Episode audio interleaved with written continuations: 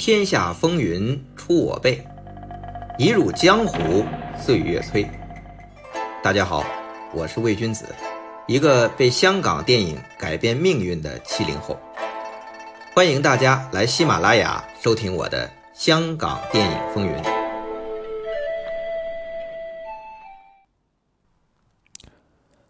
本期开播之前，先做个预告。下周二，也就是三月十五号晚上八点半，我的魏君子电台继续直播。这次请来的嘉宾是我的好朋友王大宁，他将和大家一起分享我是怎么创作香港电影海报的。这个我指的就是这王大宁。他是国内知名的海报设计师，他做了很多啊我们印象深刻的香港电影的海报，比如《打擂台》《窃听风云》《追龙》《无双》啊，包括最近的这个《怒火重案》《叶问》系列，当然还有正在推出的《神探大战》，这一些香港电影海报都出自王大宁和他的公司新艺联之手。那么下周二晚上八点半啊，王大宁将和大家一起聊聊他是如何创作香港电影海报的。如果大家有兴趣啊，可以打开喜马拉雅搜索“魏君子六六六”，可以预约。啊，在这里算是一个预告。好了，下面书归正文，本期啊接着讲功夫四大加班之战。我看到我这个电台啊，这些专题内容有留言，啊，有的就说了：“哎呦，听你讲了这么多期成龙，哎，实在受不了，取关了。”他什么理由呢？他说他听到成龙，就终于理解了大家之前听邵氏前身天一公司时的心情。哎呀，我想有他这种想法的应该不止一个两个，毕竟众口难调。啊，比如这位，他听一百年前的天一历史，倒不觉得怎样。哎，但可能他就是不想听成龙。结果我讲了这么多期成龙啊，成龙成龙之前我都讲了好多期，那他就受不了了。同理，可能很多朋友反而喜欢听成龙的成名史，但是对百年前的邵氏发家史没兴趣，更不想了解。哎呀，这个确实众口难调。那对于发出这些留言的影迷朋友，我只能说声抱歉。我不能因为您不喜欢或者觉得古老没兴趣了解就不讲了。我讲的是香港电影历史的台前幕后风云往事。只要对香港电影历史和产业发生了重大的影响，做过重大贡献的，我不会因为照顾听众的喜好而略过不提的。反而会大书特书，一说再说。反正我也不靠这节目糊口，也不靠这节目谋生，不需要一味迎合。我也相信广大听众还是愿意全方位了解港片的历史发展的。当然，如果有个人趣味喜好啊，我也绝不勉强。您是略过不听，或者果断取关，我都尊重。开门都是客，去留凭心情，大家开心就好。我这一季呢，主要是讲独立制片吴思远发家史和功夫片四大加班斗法。成龙，哎，不可能不讲的，还是要大讲特讲。这不，之前光他成名前啊，我都讲了七八期，但是本期不讲他，要书接上文。话说，这功夫片在八十年代初。因为大量的跟风烂拍，陷入了不断自我重复的境地，市场啊也不再像以前那么卖座。面对关注城市现实和现代人物关系的新浪潮电影，和开始从烂山戏改为摩登喜剧的新一城电影，这功夫片啊开始不够打了。但其实啊，这不管香港电影也好，好莱坞电影也好，这开山立派带领潮流的。就那么几位绝顶高手，新好莱坞的代表不也只是乔治·卢卡斯、斯皮尔伯格、马丁·斯科塞斯、科波拉这几大名家吗？那香港八十年代初的功夫片啊，别看拍那么多，还真就为刘家良、洪金宝、袁和平、成龙四大家班雄霸湘江、台湾以及东南亚。这就叫风水轮流转，后浪推前浪。这要放十年前，这帮武术指导、龙虎武师出身的，只能靠边站。那说到这里啊，我们不妨梳理一下这香港的武侠功夫片潮流。那先就是五十年代关德兴的黄飞鸿片集和石燕子的方世玉系列大大功夫片。同时间呢，曹达华、余素秋的武侠片风行，一直这浪潮啊，到六十年代初的神怪武侠如来神掌系列，以及仙鹤港联的仙鹤神针系列，才算告一段落。这算是香港武侠功夫片的孩童期，也是第一波风潮。那有孩童期，那就得有青春期呀。那青春期就是上世纪。六十年代中后期开始，从国语片发迹的武侠类型以胡金铨、张彻为尊，程刚、罗维、岳峰、徐增宏紧随其上。随后武侠就改拳脚片，动作巨星转导演，那王宇和李小龙就一前一后，龙虎斗和猛龙过江先后打破纪录，这是香港武侠功夫片的第二波风潮。差不多从一九六七到一九七三年间，这个我们前面的这个内容都讲过。那武侠功夫片的第三波风潮，就是我们这一季主讲的。从一九七六年开始，楚原和刘家良崛起，分别以古龙武侠片和南派功夫片重新扛起了这港式武侠功夫片的大旗。随后，洪金宝、袁和平、成龙各领风骚。加上刘家良四大家班用功夫片龙争虎斗，各显神通，一直就打到一九八三年这段时期啊，这武侠功夫片告别了青春期，就步入了青壮年时代。那然后就是港片的黄金十年了。虽然还是以洪金宝、成龙挂帅，但即便是刘家良、袁和平。大家也一起从古装和民初的烂山戏走向了现代的香港。这武侠功夫片是八三年后示威，直到一九九零年一代开山怪徐克相继祭出《笑江湖》和《黄飞鸿》，重启了武侠和功夫两大品种。随后续集《东方不败》和《男儿当自强》是火爆港台，武侠功夫片迎来了第四波风潮，真正。成为成年人的银幕童话，但武侠功夫片啊，到九十年代第三波风潮，虽然看上去是癫狂过火，但其实是最后的疯狂。港式武侠功夫片无可避免的走向了中年。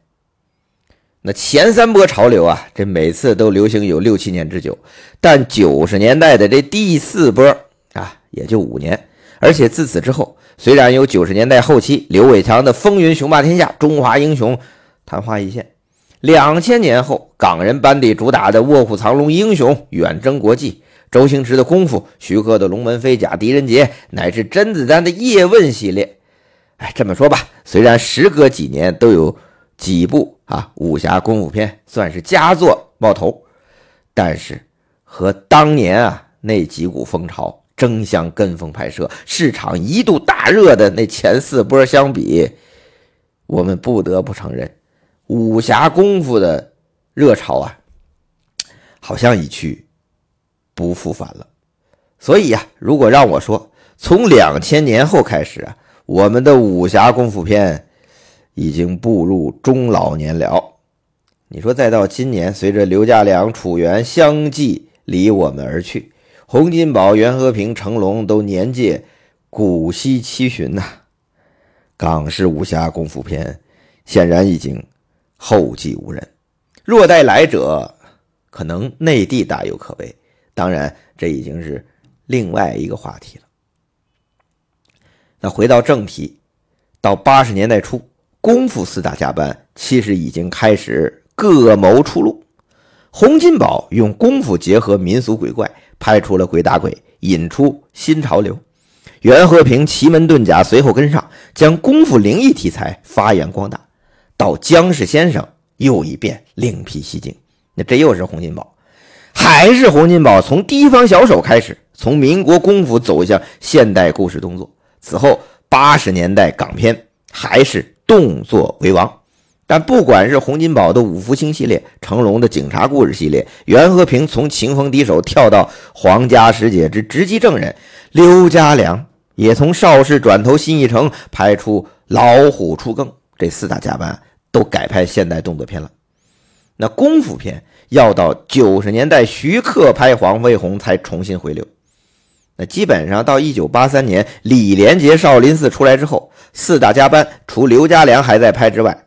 其他三大家班基本都不怎么拍纯粹的功夫片了，但是在功夫武侠的青壮年时代啊，刚才我们说的，也就是第三波热潮的这八十年代前后，四大家班其实都创作出了他们最强的功夫片来打擂台，各自为自己门派的功夫片暂时画上了一个。圆满的句号。那在这里强调一下啊，这各自为自己的门派可不是什么少林、武当啊、螳螂醉拳，而是这四大家班。好，那下面我们就来看一下第三届香港功夫片奥运会四大加班运动队派出的进入决赛的终极代表作。先看袁家班。他们的决赛作品就是上映于一九八一年三月的《勇者无惧》这部戏啊，其实是之前袁和平导演林世荣的姊妹片，只是主演啊由洪金宝换成了袁彪，都算是嘉禾重启的黄飞鸿新传。那前面一直在讲这功夫片啊，在七十年代末风行，黄飞鸿题材呀，也因为刘家良和袁和平找。刘家辉和成龙演少年黄飞鸿再度翻红。那一九四九年就开始演黄师傅的关德兴，当时啊也在电视台拍了黄飞鸿的剧集，证明宝刀不老。所以呀，这嘉禾就趁热打铁，来个新老结合，让最红的洪金宝和袁和平联手功夫片泰斗关德兴开拍黄飞鸿新传故事。但关德兴版的黄师傅啊。更多的是起的是招牌的效果，你开篇结尾玩几个招啊，亮个相，还是让洪金宝、元彪扮演的徒弟大唱出圈。所以啊，无论是林世荣还是这部《勇者无惧》，莫不如此。不过呢，这林世荣啊，还是袁家班和洪家班联手武术指导，到《勇者无惧》就是袁家班独挑大梁，袁彪呢，只是作为演员主演。并不代表洪家班。事实证明啊，这功夫片还得看四大家班。勇者无惧，即便拍关德兴师傅，也拍出了连场好戏呀。开场火罐功夫和铁脚舞狮，中场克制夺命裁缝冯克安，以及最后对战高飞的迷你雪滴子。这袁家班呢，为关师傅是量身定做。比起上一部林世荣啊，就开拍了一场关德兴书法大战李海生，哎，那这么一比，这勇者无惧可是下料十足，值回票价了。当然啊，这勇者无惧的男一号并非关德兴，而是想拜黄师傅为师的胆小鬼袁彪。整个故事啊，也是将他如何从怯懦胆小变成勇者无惧的。虽然。主题清晰，但当时拍功夫片讲的是群星荟萃、豪戏连场，叙事啊更接近段落章回体，不像现在的剧情片讲究什么三幕八拍、起承转合。所以元彪是男一和主线，但故事啊更像水浒啊珍珠串线。开场是袁信义和袁秋，雌雄大盗被袁湘仁率六省巡捕抓捕，客栈大打一场。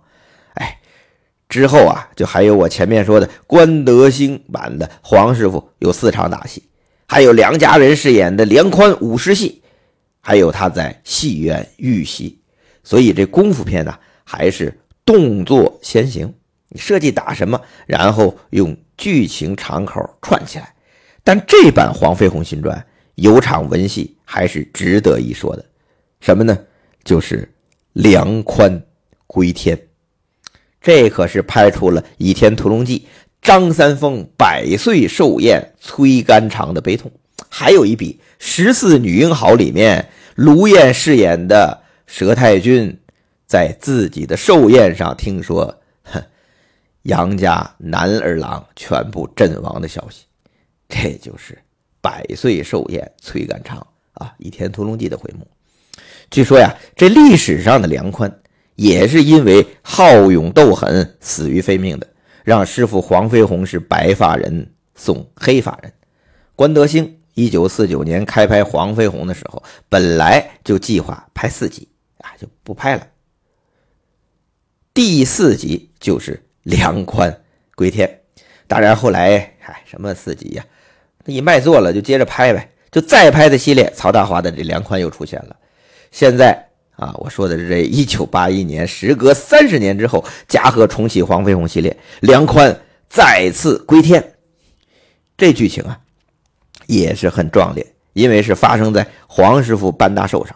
而好兄弟元彪啊，在梁宽去会贼人之前，还说他去死吧，去死吧。结果一语成谶，但这也激发了元彪的这个愤怒和勇气，最后能以无畏之胆量打败大反派啊。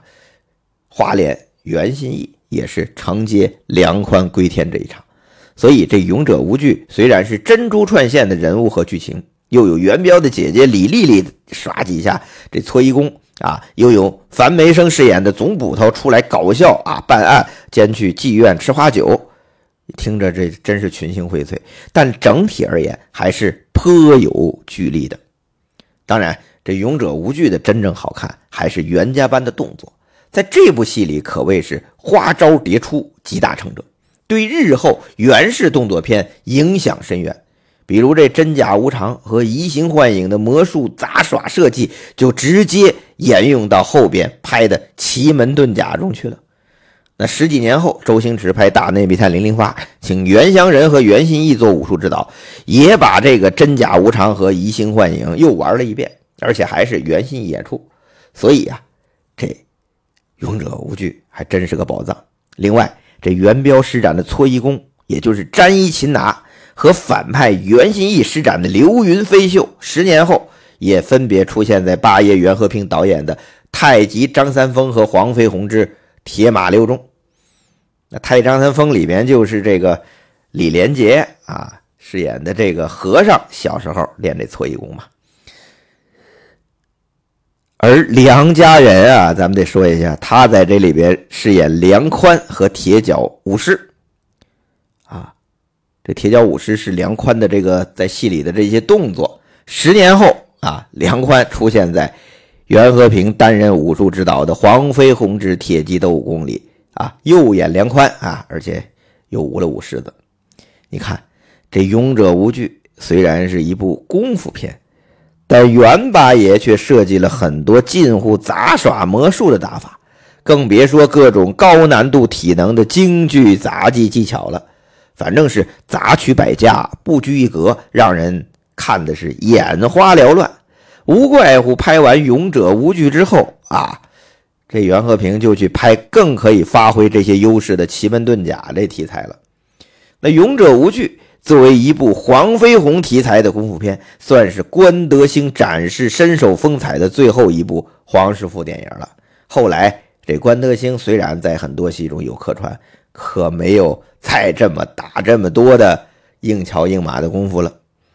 你说这传统武师、拔罐医术、洪拳对敌、对敌不是对敌，洪拳对敌这些正统功夫套路有。真假无常、流云飞袖、搓衣擒拿等杂技花活也是精彩纷呈，搞到这八爷呀，后来都自己向自己致敬。所以《勇者无惧》啊，这部袁家班功夫片，算是为关德兴师傅的黄飞鸿画上了一个圆满句号，也推出了后来袁家班不断沿用的动作风格和各种符号。更是以袁和平为代表的袁家班在武侠功夫第三波热潮中的一次精彩的啊集体创作。那这勇者无惧啊，一九八一年上映后，票房高达五百六十万港币，名列香港年度十大卖座影片，是当时袁和平导演作品中除《醉拳》外最高的票房。那在《勇者无惧》上映前不久啊，关德兴师傅还拍了另外一部黄飞鸿题材影片，叫《黄飞鸿与鬼脚七》，但票房只有七十多万，可见关德兴关师傅固然是货真价实，但还是要靠嘉禾的制作实力和袁家班的动作设计哦，以及当红小子袁彪的加持，才能创造市场好成绩呀。毕竟袁和平和袁彪才是那个时候的当红炸子鸡。这一九八一年《勇者无惧》票房大获成功，可惊动了四个加班之首刘家良刘师傅。这刘师傅一看，《勇者无惧》打着正宗黄飞鸿电影，玩的却是袁家班江湖艺人出尽法宝、花样焚愁那一套。这可不行！作为正宗的黄飞鸿传人，南派洪拳正宗，刘家良要捍卫自己门派和功夫良的啊这名誉和尊严。这嘴怎么总瓢啊啊！这这我我感觉我说了好几个这个这个口音不太准确啊，大家凑合着听吧。话说这刘家良啊，要捍卫自己门派啊。和他功夫良的名誉和尊严，继陆阿才与黄飞鸿之后，刘家良也再拍黄飞鸿题材。于是，第三届香港功夫片奥运会四大家班运动队派出的进入决赛的终极代表作——刘家班的武馆，在一九八一年的暑期推出，就是冲着三月份袁家班的勇者无惧来的。因为这刘师傅要。以正视听，在刘家良看来啊，别看你袁大爷找来关德兴演黄飞鸿，就可以标榜自己是老牌正宗。你这功夫片是江湖卖艺，博大不纯，而且好勇斗狠，渲染暴力。尤其最后一场袁彪大战袁心义啊，你这搓扯发肤头皮，血肉淋漓，你可是够狂暴的。真正的门派。交流武术切磋可不是这样的，所以刘家良就借武馆讲规矩、唱武德。当时黄飞鸿电影啊，通常必备三大件：武师妓院戏班、勇者无惧啊，这三个都是大力渲染。武馆当然也是不甘落后，而且别具一格。别看勇者无惧的武士拍的热闹精彩。但在刘家良看来，不规矩啊，不准确，所以武馆的开场就拍武师，而且刘师傅在片头还现身说法。首先啊，他说取狮子威严勇猛，代表武馆精神。武馆之间会以武师作为交流，虽然你无论武道多威猛都可以，但一定要依足规矩。如果乱来，就会引起打斗。比如，千万不要闻对方狮子的屁股，因为这样就是当对方是母狮子。还有，在靠近对方狮子的时候，不可以眨眼，不可以靠近对方的狮子起单脚啊，这都有规矩，都有讲究啊。当然，还有很多的刚才讲的这种情形，都容易引起武馆之间的摩擦。所以啊，这武馆讲述的就是朱铁和、汤伟成、古风三家武馆之间如何不守规矩起摩擦，如何又依照规矩化解摩擦的故事。其中这古风饰演黄飞鸿的父亲黄七英啊，这也不是乱来，也是有讲究的。因为邵氏七十年代也拍过黄飞鸿，何梦华导演就是这古风演黄飞鸿。所以啊，到刘家良这部里，古风就升级为黄飞鸿的父亲了。那再说回武馆这部电影，三家武馆师傅都是老江湖，就算是朱铁和师傅有心挑事儿，也得让自己的儿子出头。而另两家武馆的年轻一辈，以青年黄飞鸿刘家辉和麦德罗扮演的王隐林为代表。这年轻人啊，贪慕虚荣，吹牛自己的功夫高，暗地里花钱雇大力士比武输给自己，最后弄巧成拙，这都拍的是热闹有趣。但黄飞鸿与王隐林的分界点，就是黄飞鸿没有像王隐林那样流连于妓院花丛中，而是勤练武功，愈发精进。有趣的是啊。这勇者无惧和武馆都有主角流连妓院的重场戏，只不过勇者无惧啊是元彪冒充黄师傅与梁宽去妓院吃花酒，还因为争风吃醋打了六省总捕头樊梅生，闹出不少风波来。袁和平的勇者无惧和洪金宝的三德和尚与冲米六都有功夫小子妓院戏，当做搞笑和动作的场景拍的是不亦乐乎。但在刘家良的武馆啊，明确指出，同时和黄飞鸿练功的武馆接班人这王隐林就是迷恋妓院，功夫懈怠，最后还被暗算的。这个就是留恋妓院，是他和黄飞鸿练功做人拉开差距的重要节点。啊，这个是对于妓院的处理啊。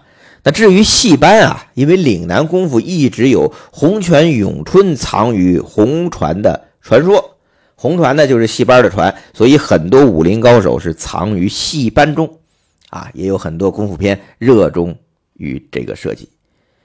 袁和平的勇者无惧啊，就是如此。不过呢，是大反派袁信义藏于戏班中。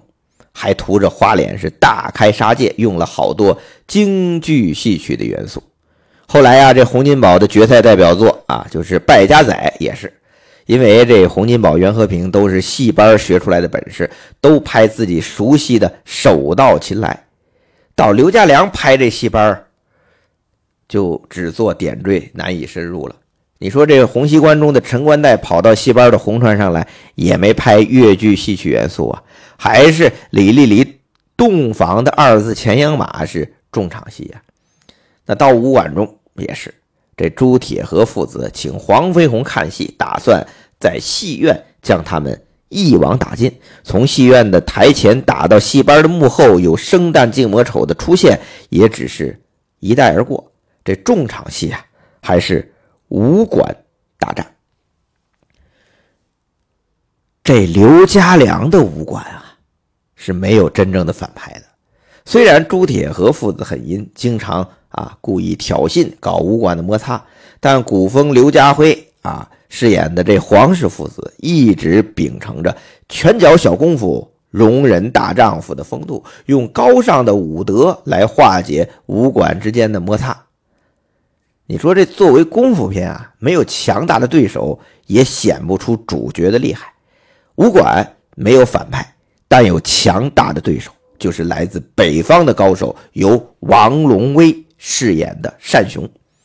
这位来自精武会的北派师傅，受了另一武馆的挑唆，要和黄飞鸿的武馆作对，但胸怀坦荡，也不耍阴谋诡计，而是礼尚往来，暗里试探对方功夫的深浅。总之是有理有面即便是摆明要和黄飞鸿比武较量，也是来到九曲长下，没有外人在场，这样无论输赢都没人知道。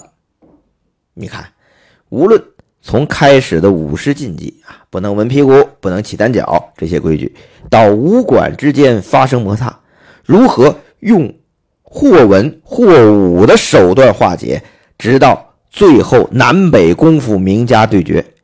都是在无人的长巷进行，输赢也没人知道。由头到尾，这刘家良都在宣扬正宗国术，武德修养。比武也是会有，没必要你死我活，而是点到即止。但问题是，没有打打杀杀、血腥暴力，甚至盘肠大战。你这么拍，比武会友点到即止，能好看吗？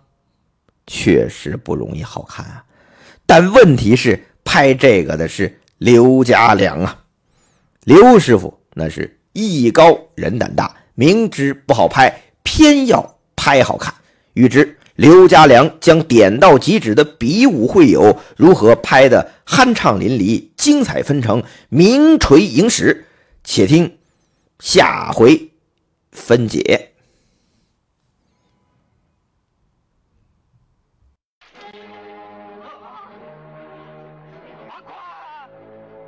宽哥，宽哥，我没真的叫你去死，宽哥，宽哥，宽哥，宽哥，阿宽刚才到哪儿去了？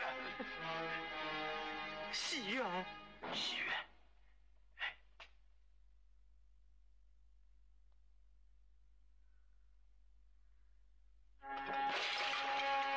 我死了，你要跟我报仇。